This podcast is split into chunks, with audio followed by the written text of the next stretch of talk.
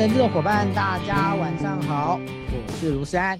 今天呢，是我们呢，呃，人资爱 talking 呢一个特别的系列哦。那这个特别的系列，而且我们之前中断了大概两个月的时间哦。那这个系列呢，就是我们呃大家非常喜欢的、非常喜爱的人资长的特别直播系列的一个部分哦，特别直播系列部分。那在这个直播系列呢，我们每一次呢都会邀请到呃这个曾经或现职呃这一个在整个人资的工作的这个职涯发展上面呢，哦、曾经达到这样的一个人资长的 level 的这样的 HR 的资深的伙伴呢，来跟大家做一个呃分享，跟大家做一些真的叫回馈哦，真的叫回馈的这样的一个一个状况。好，那这一次的本来我们是安排在。呃，应该说时间的固定应该是在每个月的最后一个礼拜一晚上，哦，但是这一次呢，我们因为这个主讲呢，他刚好礼拜一没有空啊，那那个我又觉得我又很期待呢，他能够分享，所以呢就跟他商请说，那可以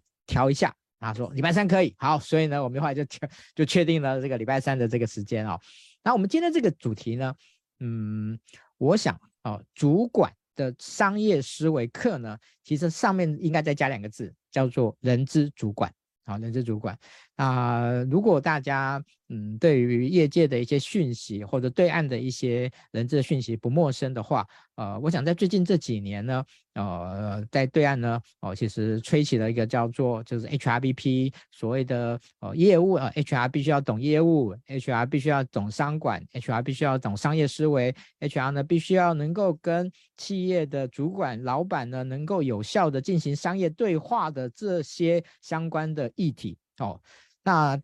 台湾不是没有没有人在谈这件事情，台湾其实也我觉得大家也有蛮多的人很 care 这件事情。哦，只是呢，呃，相对来讲，哦，我觉得在这个议题上面呢，呃，大家可能呢一些资源也好，或者是一些哦，怎么样去有效的掌握理解这个这个讯这一个这个议题呢？呃，我觉得对许多 HR 的伙伴，尤其是比较年轻一点的 HR 伙伴，其实我觉得相对是比较有挑战的。好，所以呢，这一次呢，我们邀请到的是那个景祥老师哈，那我先请景祥老师跟大家打声招呼，来，景祥老师。哎，思安，还有各位小周末的伙伴，大家晚安。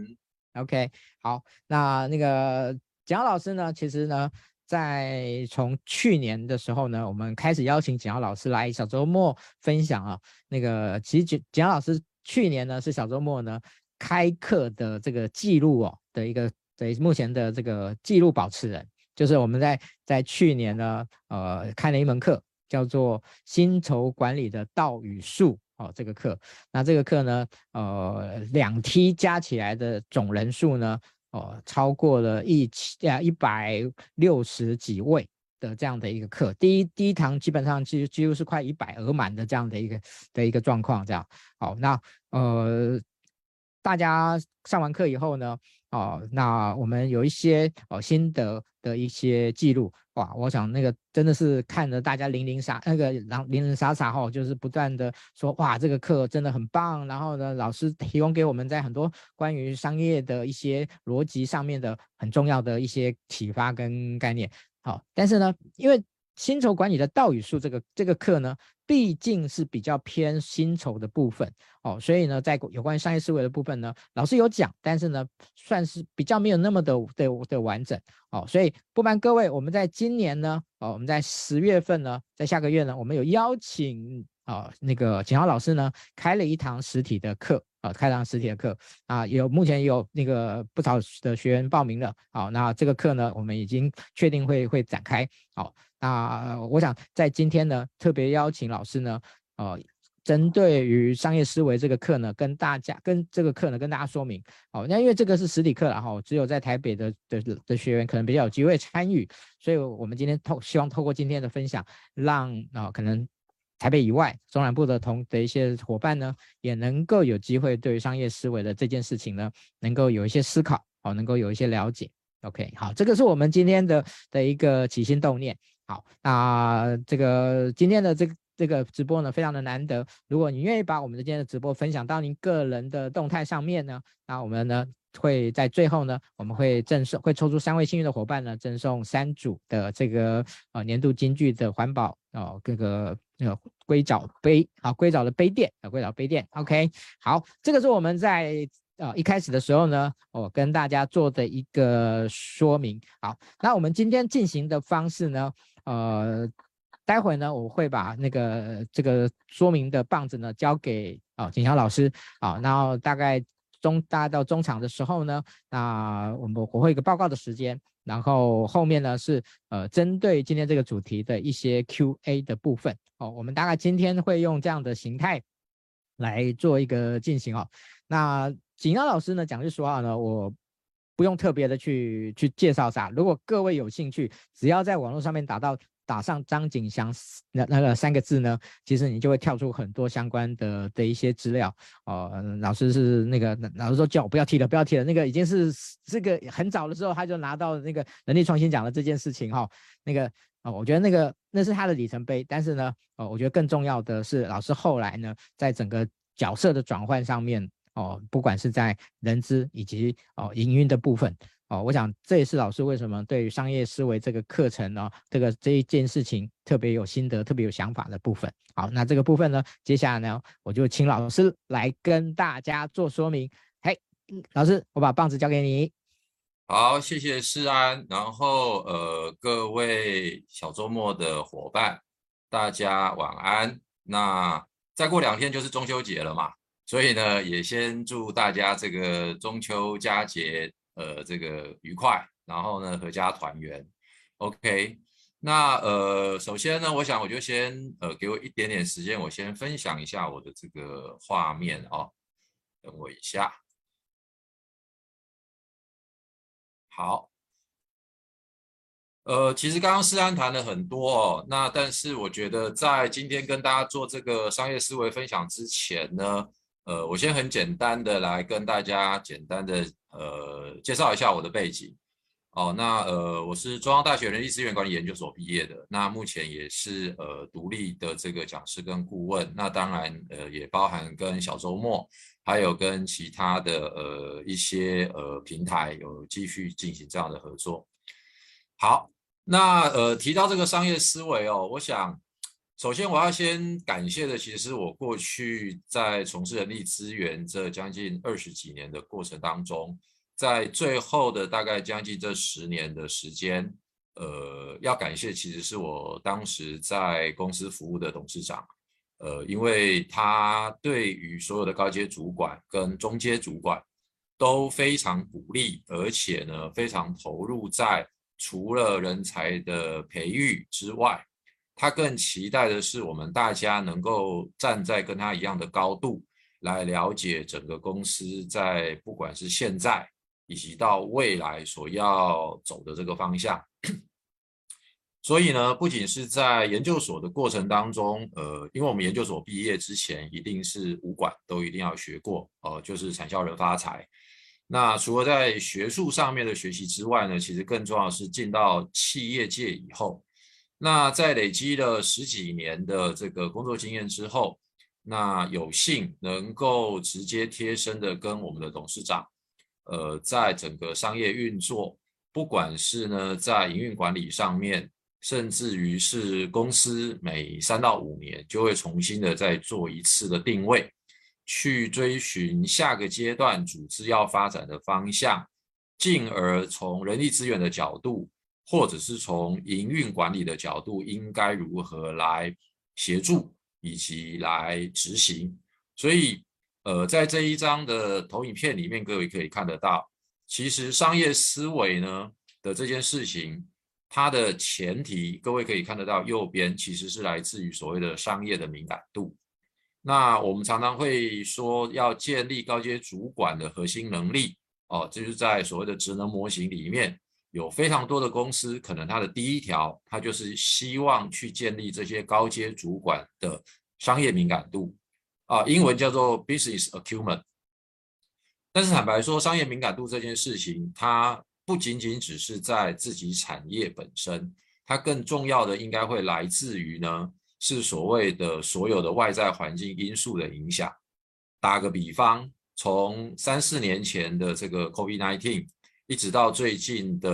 呃乌克兰跟苏俄的这个战争，一直到现在整个中国大陆的经济发展，呃，这个一直的呃呈现一个萎靡不振的状况。其实从这些所谓的政治跟社会的环境因素，如何能够让我们呃不仅我认为不仅只是人资主管。在所有公司的高阶主管，对于这些的外在环境因素的变化的过程当中，都必须要能够去试着让自己跟这些外在环境的因素做一定的连接，甚至于去思考，对于公司现在或者是未来会有哪些很重要的关联或者是影响，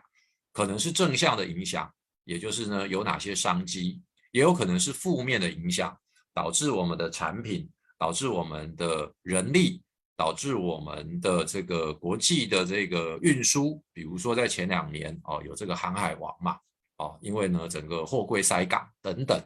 那这些呢其实背后隐含的是需要非常大量的呃这些不同环境的知识的呃了解跟深入的剖析。所以呢，在我的这一门课，当然我不大可能再用一个短短的六个小时的时间告诉大家，呃，包山包海的知识跟内容。所以呢，我会专注在一些特定的方面来协助大家，我们共同的一起来讨论。所以呢，就像刚刚说的，在整个的外部的环境，包含的呢，我们常常在这个管理学告诉我们的 P E S T E L，哦，也就是在所谓的政治。在所谓的经济，在所谓的社会、科技、环境以及法律相关的影响之下，对于公司，不管是既有的呃这个生意，或者是在未来的研发的方向，或者是在客户的服务方面，应该要有哪些关注的焦点？所以呢，在这个课程里面呢，十月份要开办的课程里面。也会针对这些，让大家有一些不一样的呃思考跟这个触动。所以呢，所谓的商业敏感度，我个人认为，其实商业敏感度，也就是要如何的来了解我们现在的市场机会。所以呢，商机其实呢，就是来自于市场，而这个商机它有可能是持续的往上走，也有可能是在一夕之间。也就崩盘了，所以呢，在这这个商机，就是市场商机的过程当中，对于政治政策、市场趋势以及很重要的一件事情，叫做未被满足的需求，这些整个整合起来之后，它呢就会成为是公司在思考，不管是继续强化。或者是要面临到下个阶段的转型的过程当中，让我们公司如何的再去重新定位，或者是去开展第二条所谓的成长曲线，它都会来自于所谓的商业的敏感度。那如果是从组织层次，呃，我想可能现场在呃这个观赏我们直播的伙伴，大家可能有来自不一样的产业。不一样的呃功能别的 HR 或者是其他相关的单位主管，但是如果我们用两个层次，一个呢是从公司的组织层次，一个是从个人层次来看，商业思维呢其实都能够协助我们，除了认真的去执行我们现在既有的专业工作，不管我们是薪酬招聘或。各位是生产的主管或研发的主管等等，都能够让我们更加的去理解到公司在制定这一项策略的过程当中，他最后想要达到的目的是什么？还有一个更重要的是，如何让我们的专业能够提高、提供更高的附加价值，进而能够让公司的营运在未来能够产生不仅只是呃这个。量的变化，更重要的是还有产生一个值的变化。那当然还有另外一个附加价值，就是当我们在看公司所有的规章制度也好，或者是既有的年度目标的过程当中，能够让自己的格局去放大，也就是能够站在总经理的角度，甚至可以站在整个产业变化的一个趋势分析之后，来提出属于自己专业职能上面可以给贡献、可可以给公司所贡献的，呃，这个未来的走向。所以呢，今天我想很简单的从这三个角度来跟各位分享。第一个叫做人力资源 versus 所谓的组织发展。第二个，懂策略才是称职的策略伙伴，以及我们如何去如何去了解客户的语言与需求。以财务为例，OK，好，在过去呢，呃，HR 到现在大概会从三四十年前，从所谓的一般的行政，然后呢变成叫人事，到呢大概之前的二十年，我们称之为叫人力资源。但是呢，我个人的看法，HR 的现在到未来，所谓的高效率的执行，以及具有绝对的专业。它是最基本的。然而呢，在现在，不管是叫做 Z 世代，或者是新的 M 世代，对于现在少子化等等的这些因素，我想我不多说，大家都很清楚。以及呢，最近这两年疫情过后的整个的物价的高涨、通货膨胀，导致呢很多的薪酬问题之外，也包含了劳动法令、劳动条件。不断的在迭代更新，所以呢，如何扮演一个非常好的劳资双方的桥梁？从过去比较传统的有直立职工福利委员会办办尾牙之外，其实在平日的沟通，以及呢，在如何促进劳方既有的权益，保障他应有的这个呃工作的呃这个发展。进而能够协助资方达到未来公司整体的方向跟目标，我认为呢，这个会是现在变得是第二重要的。而当然最重要的，呃，公司发展好，我们个人才有的发展。所以呢，我们更应该要去了解公司在整个未来组织要发展的方向，以及呢，在这个中间的过程当中有哪些关键的要素，我们也必须要理解。OK，好，所以呢，组织发展呢，我简单来说，大概我会分成这几点。第一个，从现在到未来，也就是呢，组织从现在到未来，公司未来的发展方向，以及我们的领导者，他要带我们往哪个方向去。而在这个方向往前进的过程当中，公司要如何在市场上占有一席之地，甚至于是掌握关键的，不管是服务、技术或者是商业模式。而在这个过程当中，如果组织的人力开始的扩张的过程当中，非常非常重要的一点就是，我们如何让公司的文化跟价值观能够不断的扩散以及升值。而不会因为在短期快速扩张的过程当中，造成很多新血加入，带进一些不符合公司所期待跟期望的错误的一些论点。第四点，在人才跟组织扩张的过程当中，除了上述的文化跟价值观必须要持续的深耕之外，包含的是所需要的养分。那当然，这个养分就包含非常多了，不管是人才的发展，不管是奖酬的制度，不管是荣誉感的这个赋予，不管是当责职责的确认，让大家能够拥有一定的能力来满足公司往前进的过程当中所需要的，呃，各位的专业能力、领导能力，以及很重要的就是。核心的文化跟价值观的以身作则，以及不断的去沟通说明等等，还有一个组织发展过程当中，在组织设计也是非常重要的，以及最后的领导力。所以我个人认为，在组织发展的过程当中，这六点是非常关键。当然，也会在十月份的这次课程琢磨到一些，哦，会琢磨到一些。所以呢，我认为组织发展的过程当中呢，我们不管是叫做人力资源部，或者是呃负责做组织发展，比如说以我以前服务的公司，我们的部门就称之为叫组织发展暨人力资源处。我认为呢，我给我所有的伙伴们给他们四个定义，也就是我们要协助组织在发展的过程当中，一个是能量的提供者，第二个叫做质变的促进者，第三叫做道路的守护者。第四叫做成长的协助者，怎么说呢？能量的提供者，我想大家经过刚刚的解释应该清楚。第二，质变的促进者，也就是当公司的商业模式或者是核心竞争力必须重新被定义的时候，我们如何去引导？我们如何去协助大家往这个方向做核心能力的转换？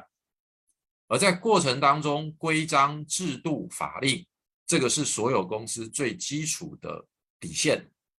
所以呢，这个成长道路的过程当中，第一，如何能够在基本的规章制度不违法的情况之下，让大家遵守既定的游戏规则之外，更重要的是确保组织在往前走的这一条道路上。让大家能够趋近于同一个方向，往这个方向前进。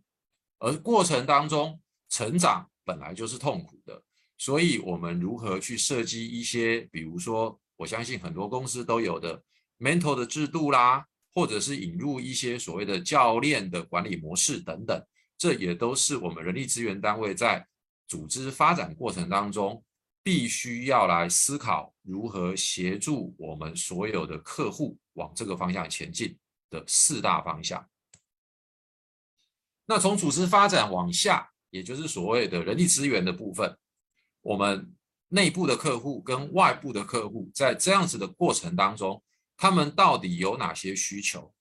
以及我们应该要提供什么样的商品或服务，而这些商品跟服务有没有一些是跟财务性有关的，不管是奖金，不管是留才的政策，或者是一些非财务面的，比如说荣誉感，比如说呃团队的这个归属感哦，也就是马斯洛理论的呃第五个层次、第四个层次或第三个层次，这些比较形而上，但是它又具有高度内部内在自我激励的一些措施，都是我们 HR 应该要去思考的。所以呢，如果要结合到所谓的呃商业敏感度，或者是所谓的这个公司的竞争发展的未来，我自己又定义了有六大议题。第一个，我们到底了不了解公司所处的产业跟这个趋势，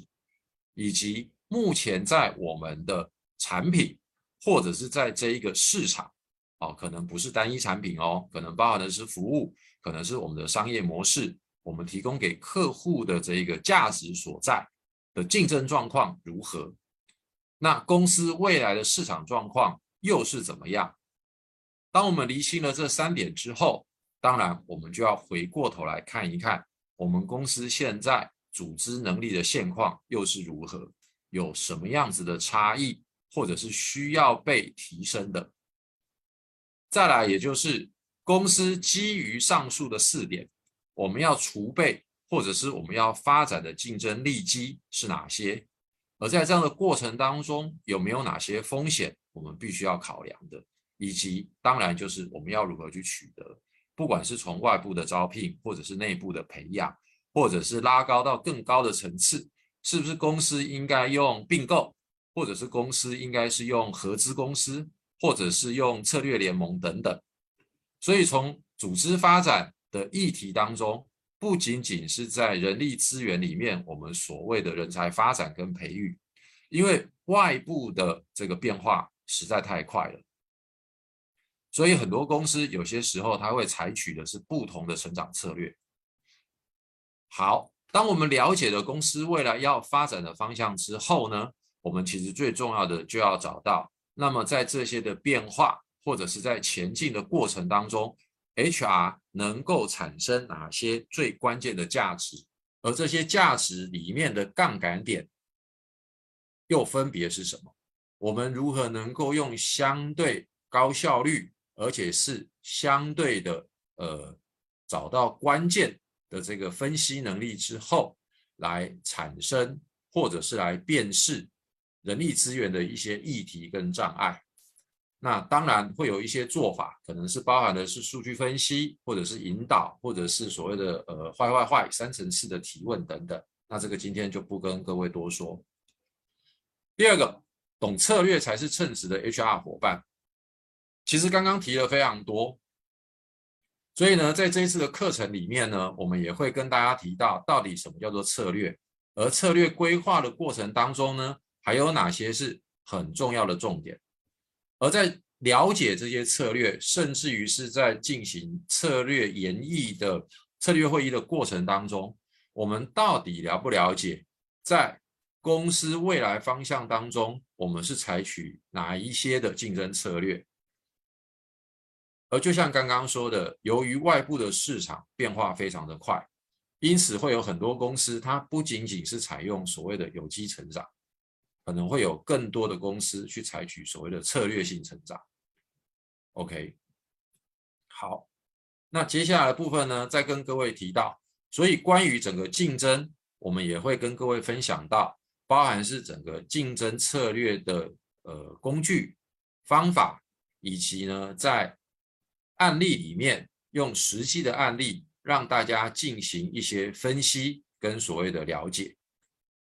而在这个过程当中，更会引导大家来思考，在整个公司营运的过程，看到了这些分析的数据内容之后，HR 到底能够做什么？我想这是我们会更关注的焦点。所以最后我要来跟各位谈一下，也就是呢所谓的财务面的思考，怎么说呢？呃，其实所有的老板啊。在这个所谓的商业敏感度的期待之下，不外乎就是如何让公司保有一定的市场竞争力，而市场竞争力到最后所产出的结果，也就是不管在营收、在利润、在市场的占有率、在技术领先的程度等等。所以呢，我非常鼓励大家，也非常的呃期望。如果我们自己要能够成为真的是所谓企业的策略伙伴的这个前提的时候呢，我们最基本最基本的财务报表里面的第一张表叫做损益表，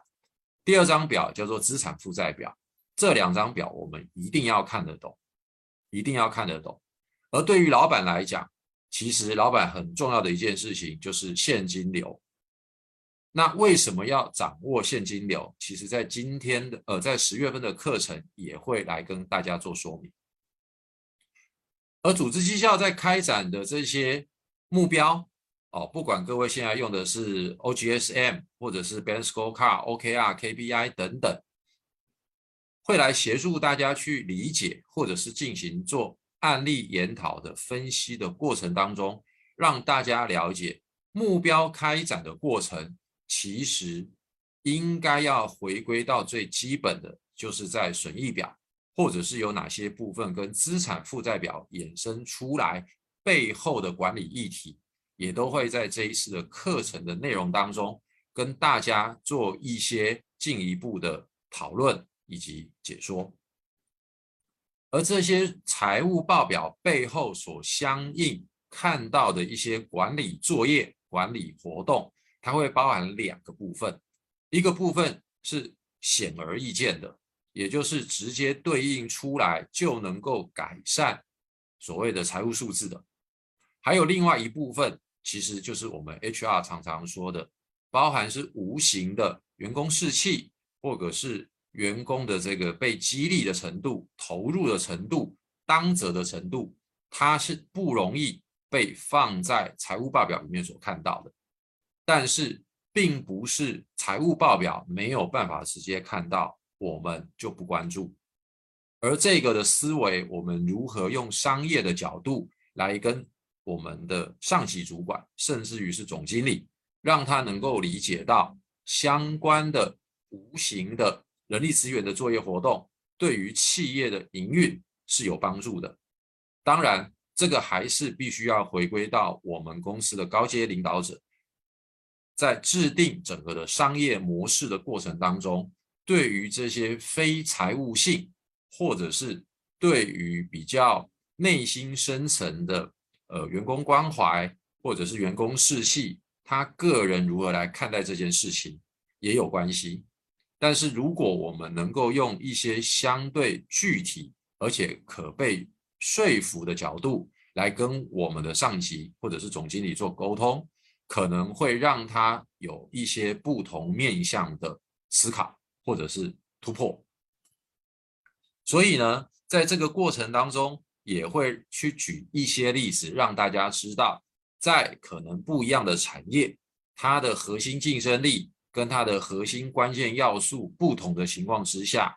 所谓 HR 的无形的哦，也就是不容易被量化的这些作业活动或者是专案，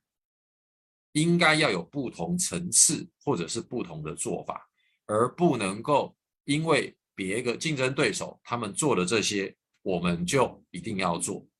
那倒不一定，因为每家公司虽然在同样的产业，但是它的竞争模式、它的商业的变化、产业虽然是一样，但是内部是不一样的。OK，好，那也会来透过案例来跟大家进行一些分享跟讨论，包含的是看一些有形的数字。包含的是我们最常用来做人力资源指标分析的人均生产力、薪资生产率，或者是毛利率，或者是从所谓的呃资产负债表里面去看到的一些财务数据的分析，可能是销货天数太高，或者是呢我们的存货周转率，或者是我们的应收账款日期等等，来推论。假设在这样的案例的情况之下。人力资源单位如何能够协助这些相关可能的单位有哪些具体的作为，来作为我们后续在人力资源的各个功能别里面如何的去优化或者是协助改善。而在这些财务数字背后，就像刚刚说的，除了财务数字的这个具体的可展现、可被检验之外，还有哪些相关的方案可以来实施？当然，又回到我刚刚说的，对于企业主的理念以及对于我们的商业模式，当然我们要做所有的 HR 的方案，通通都可以做。但是现在到底应该要如何才能够对症下药，也会在这样子的一个课程里面来协助大家一起的去做不一样面向的讨论跟思考。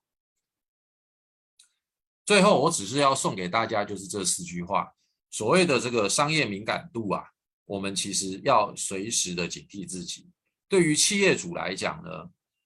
一帆风顺的时候，其实才是他最担心的。因为第一，所有的企业主他永远看到的是光明璀璨的未来，有太多太多的市场都可以去抢占。但是呢，在抢占的过程当中，到底我的投资报酬率？到底我这样子的一个投入，未来它所谓的产品生命周期到底有多长？这样的一个投资其实是必须要谨慎评估的。而当我们现在如果是一帆风顺的时候，这些老板们他们的内心其实是担心的，因为永远不知道会不会哪一天有任何的政治问题因素，或者是有天然灾害的因素，甚至于最直白的。在后面的后进的竞争者很有可能不会是跟我们同产业的，而是异军突起，来自于其他产业的这个竞争者，一夕之间就把我们的市场所占据了。所以呢，身为人力资源单位的伙伴们，转机是很重要的，心随念转。我们常说危机如何变成转机？转机如何变成商机？那商机最后都能够掌握到的时候，最后当然成绩就会顺势而来。好，那我想今天很简单的利用短短的时间来跟各位简单的介绍，呃，整个在呃商业思维的这样子的一个中心的思想跟概念。那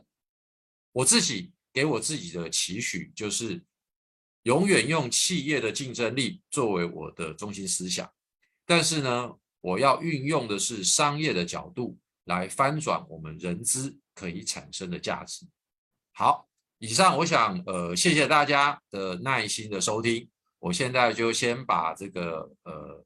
麦克风就转回给我们诗安，好吗？好，谢谢大家，谢谢。好，谢谢景阳老师哦，那个景阳老师客气了哈、哦。那个耐人，大家不是耐心的欣赏，大家是非常专注的在在听哦。哦，今天上线的人数也挺多的，啊、哦，分享的人数也蛮多的。我想大家都觉得，哎，呃，虽然时间不长，但是呢，可以感受到老师在整个的安排上面的一个，嗯，我说精简扼要，以及那个非常的呃用心的来思考。好，嗯，蒋老师，呃，我想请教，首先要请教您的部分哦。呃，其实对于很多的 HR 的伙伴而言哦，呃，因为 HR 的的一个专业上面呢，其实呃背很多人的学习的学习背景蛮复杂的，好、哦，心理的也有，或其他的相关的人文科系的也有，哦，那商科的也也有，哦，但是我我其实也想要很好奇的想要请教老师，学商的就代表他有商业思维吗？这件事情是就是是划等号吗？呃，诗安这个问题很好哦。呃，我想我先把这个问题引申到一个另外的一个层次来跟大家做个这个分享。呃，如果用诗安的问题的话，我想如果用另外一个问题来回答，就是一定要念人力资源的才能够担任人力资源工作者吗？哦，我想这个答案大家应该很清楚。从我自己个人的观念，我认为答案是否定的，也就是说。你不一定是要学了很厉害的人力资源的，呃，不管是大学、研究所或博士，你才有资格。哦，那当然你先念了，所以呢，你来找工作相对来讲，因为你有这样子的一个学历，所以呢，你比较容易进入这一行。但是我的观念，我总觉得，不管是人力资源工作者，或者是商业思维的这件事情，它是无时无刻的在发生。也就是呢，只要我们有这个兴趣，也有这个意愿，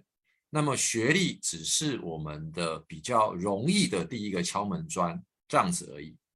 而真正所谓的商业思维啊，我觉得我也可以跟各位分享。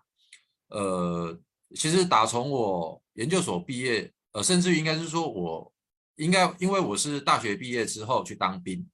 我当完兵之后呢，又工作了两年多，然后呢才考进研究所。那当然，那个时候没有所谓的 EMBA，也没有所谓的假日班，就是跟一般的研究生是一样的。所以，因为我基于我已经有两年多的工作经验，那也省吃俭用的一些钱，所以其实，在那个时候又刚好是台湾上市上柜公司不断的在电子业蓬勃发展的过程当中，因此那时候的股票分红是用十块钱做分红，所以累积了一点点钱之后呢，就发现。资本市场的这件事情是非常迷人的，那当然啦，起心动念就是想要赚点钱嘛。但是呢，其实我发现我真正为了赚钱背后所付出的努力跟代价是，呃，完全完全超乎我个人的想象。我可以了解到半导体业，我自己在那个年代是。呃，只有一二八 K 的网络拨号，我想可能现在有很多的现场的这个伙伴可能没有听懂什么叫一二八 K，对你们来说可能叫做是是古老的机器，反正 anyway 它就就是用电话拨接速度非常慢的网络时代。所以在那个时候，我自己已经去做了半导体的产业分析，我自己去做了纺织业的产业分析，我去了解到这些产业它所有的这个不管是。呃，怎么去做分类？然后呢，他的一些做法，甚至于还跑去图书馆找了很多的书。也就是说，他是因为从一个小小的呃刚开始出社会的工作者，为了多赚一个月可能股票的几千块钱，而其实他真正诱发我的，让我去了解到所谓的公司的营运，甚至于是到产业的这个环境所带来的学习跟成长是更多的。那也因为这样子，所以在日后所有接触的书籍，当然我是相对比较偏的哦。人家常常笑我说，这个我的人员人文素养其实不够好哦，这个铜臭味稍微多一点点。那当然，人家开玩笑的意思就是说，我大部分在看的都是跟商业、跟企管、跟经营、跟企业文化等等有关的书籍。所以，呃，讲了这么多哦，其实简单一句话就是，我认为商业思维的这件事情，并不一定是要念企管，或者是商管，或者是财务相关的伙伴，你们才会有。反而更应该无时无刻的去看看外面的蓝天，外面外面的绿地，呃，汪洋的大海，也就是在所有的环境当中，其实都是我们商业思维最好的老师。OK，好，谢谢老师哦。那个我我不知道景祥老师还记不记得，在十几年前，我第一次邀请景祥老师到小中问来分享的时候。然后景祥老师呢，那时候呃说了一个他您在某一家上市公司的一个呃担任人资主管的时候的一个故事啊、您说那个您的老板呢啊、就是常常呢会出很多想法啊、提出很多的一些一些疑问，然后然后你每次那个疲于奔命，每次都要在那个就是啊他提出来，然后你再去做准备，就呢你。那个老师说，您后您说你就后来呢就一发狠，就是自己设想各种老板可能会提出的问题，然后呢先把这些问题呢做某一种程度的的一个解答的准备，然后呢在从此以后呢过了一段时间以后呢，老老板在提出什么东西的时候呢，啊您都能够非常快速有效的去回应跟提出一些看法，一些而且不是只有看法，而是是一个规划。我不知道您还记不记得这件事情。诗安的记忆力真的是太强了，这个十几年前的事你还记得？没错，呃，我我觉得谢谢诗安提的这一个部分啊，我觉得呃，撇开商业思维的这件事情，也就是如何督促自己，当因为老板永远会丢变化球，而这些变化球往往不见得是我们在人资，或者是各位如果是财务或行政，或者是不管。不见得是单一角度的问题，它是一个更大格局的问题，而这个大格局的部分就来自于我们平常如何能够涉猎更多元不一样的，呃，不管是知识或者是其他前辈的一些经验的分享。所以，呃，虽然讲说经过一段时间的准备，但是坦白说，那一段时间还真的是不短。对。嗯我把这个这件事情把它提出来呢，其实是想要请教那个景祥老师两件事哦。呃，第一个呢，其实要怎么去做这个准备呢？我我其实从我从那个时候好奇到现在，每次碰碰到您，我都想要问这个问这件事情，但是每次都都忘记这件事情。好，这是第一个。然后呢，第二个就是，嗯，其实我觉得这这些年来，尤其是最近这十年来呢，跨界这件事情，哦。其实是一个呃，大家常常在提的耳熟能详的一个的一个部分，但是怎么跨，我一直觉得是一个非常有趣的议题。那我想今天有这个时间，我也想要请教老师，因为老师其实算是跨的蛮多的哦，因为老师曾经也去担任过这个这个营运的这个高阶的主管。好，所以怎么跨这件事情，应该就是所谓的 HR 的跨界，应该要怎么样去思考，怎么样去想象这件事情哦。我想在今天呢，想要请教一下老师。好，谢谢诗安哦。其实诗安真的非常的这个犀利哦，都直接精准到位的问到了一些关键。呃，第一个所谓的如何准备哦，我觉得。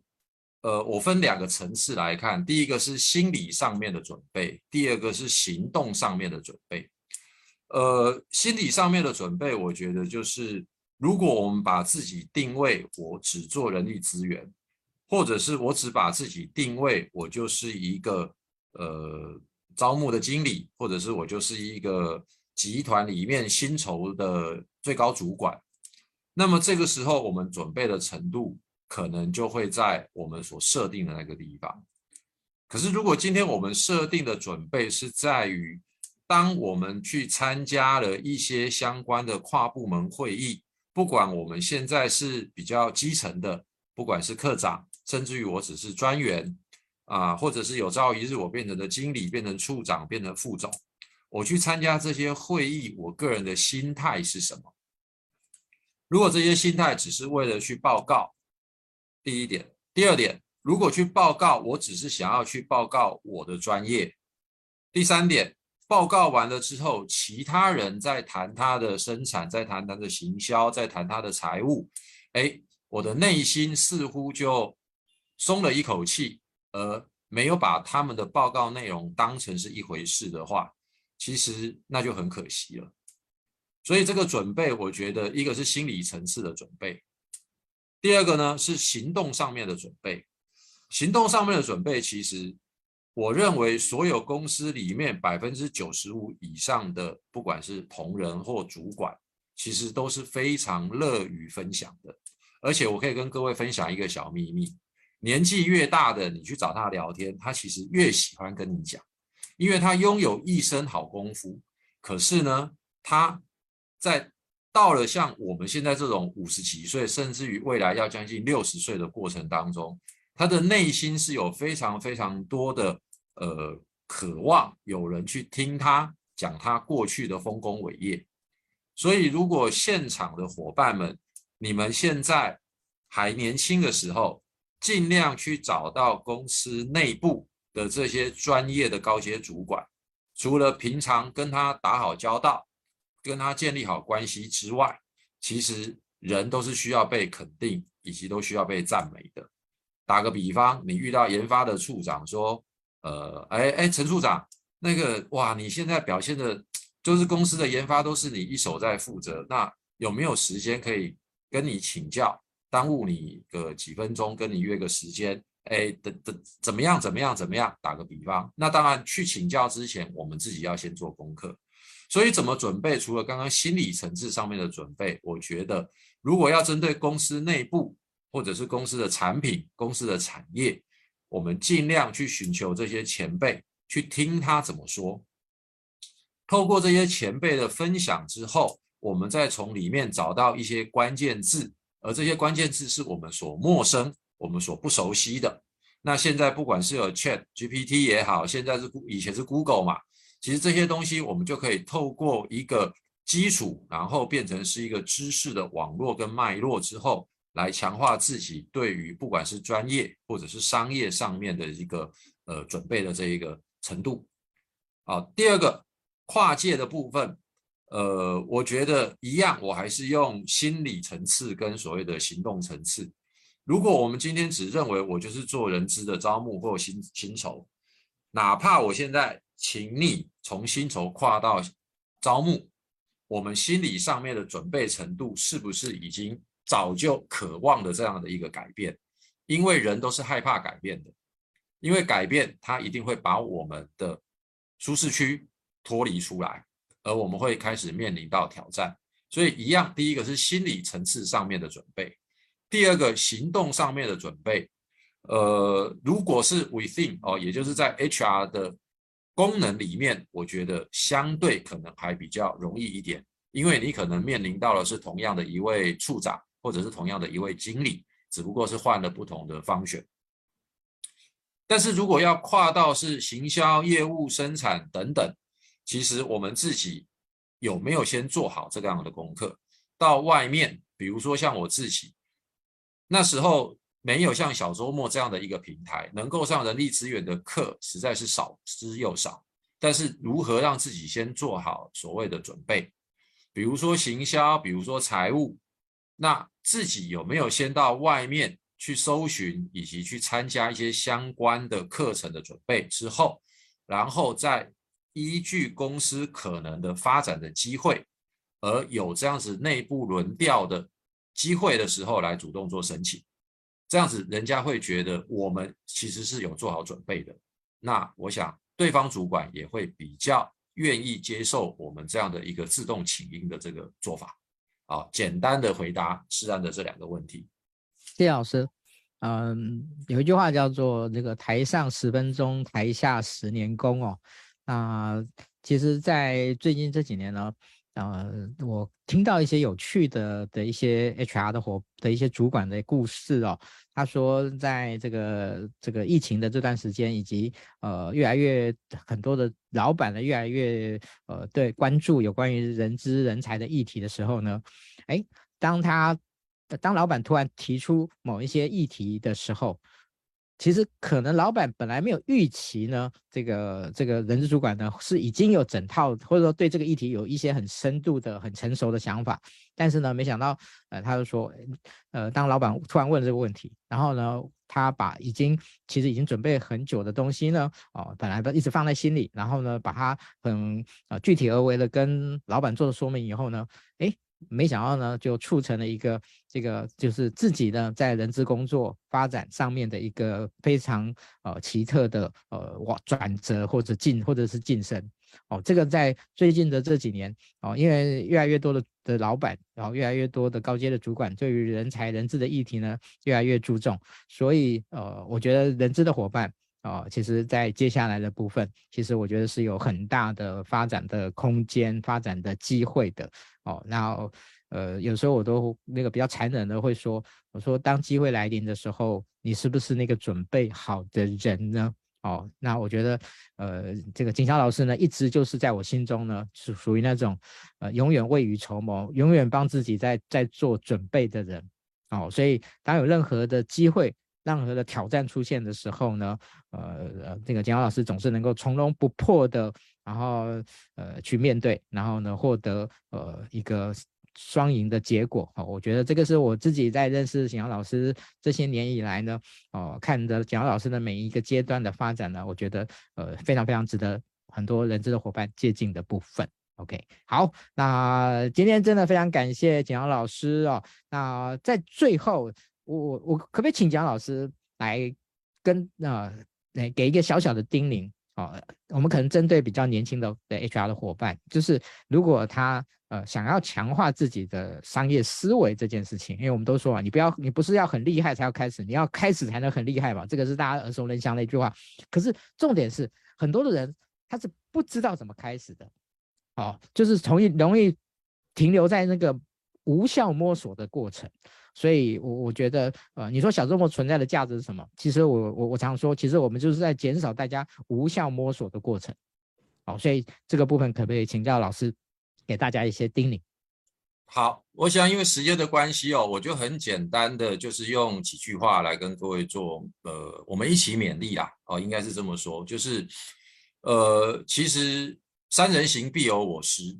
但是呢，找到对的老师，得到。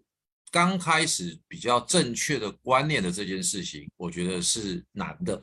哦，我常开玩笑，所有念医学院毕业的医生，你说哪一个不聪明？每个都很聪明。哪个不厉害？每个都很厉害。可是为什么我们去看病的时候，我们还总是要去找所谓的名医，甚至于是我们自己的亲朋好友，真的去呃让这位医生看过之后，我们会更加的相信，会更加的认同。哦，所以，呃，当我们在学习跟摸索的过程当中，我觉得最难最难的一件事情就是如何找到相对来讲他的观念、他的做法跟他的经验是在这个产业里面是具有一定的标杆，或者是具有一定的呃时机哦，就是 real case、real practice 等等，而这样子的一个想法跟做法，你自己又。愿意来了解完了之后，相信跟认同。那么，我觉得在我们人生的不同的阶段，今天我想不单单只是叫做呃直癌的发展，在很多很多各方面都是一样的，都是一样的。对，大概是这样。谢谢诗安，谢谢。谢谢老师，我想今天的直播呢，呃，值得大家呢有空呢可以再回再回回过头去再再可以看一下。我觉得有很多细节的东西呢是老师虽然他带的很快，但是值得大家好好的细想的。OK，好，那期待未来呢在十月份呢，啊看到各位一起来学习。那我们今天的直播呢就到这边告一段落，感谢各位的收看，感谢景阳老师的播控。那我们今天到这边，拜拜。好，谢谢诗安，谢谢各位小周末的伙伴，晚安，拜拜，拜拜，愉快，拜拜，愉快。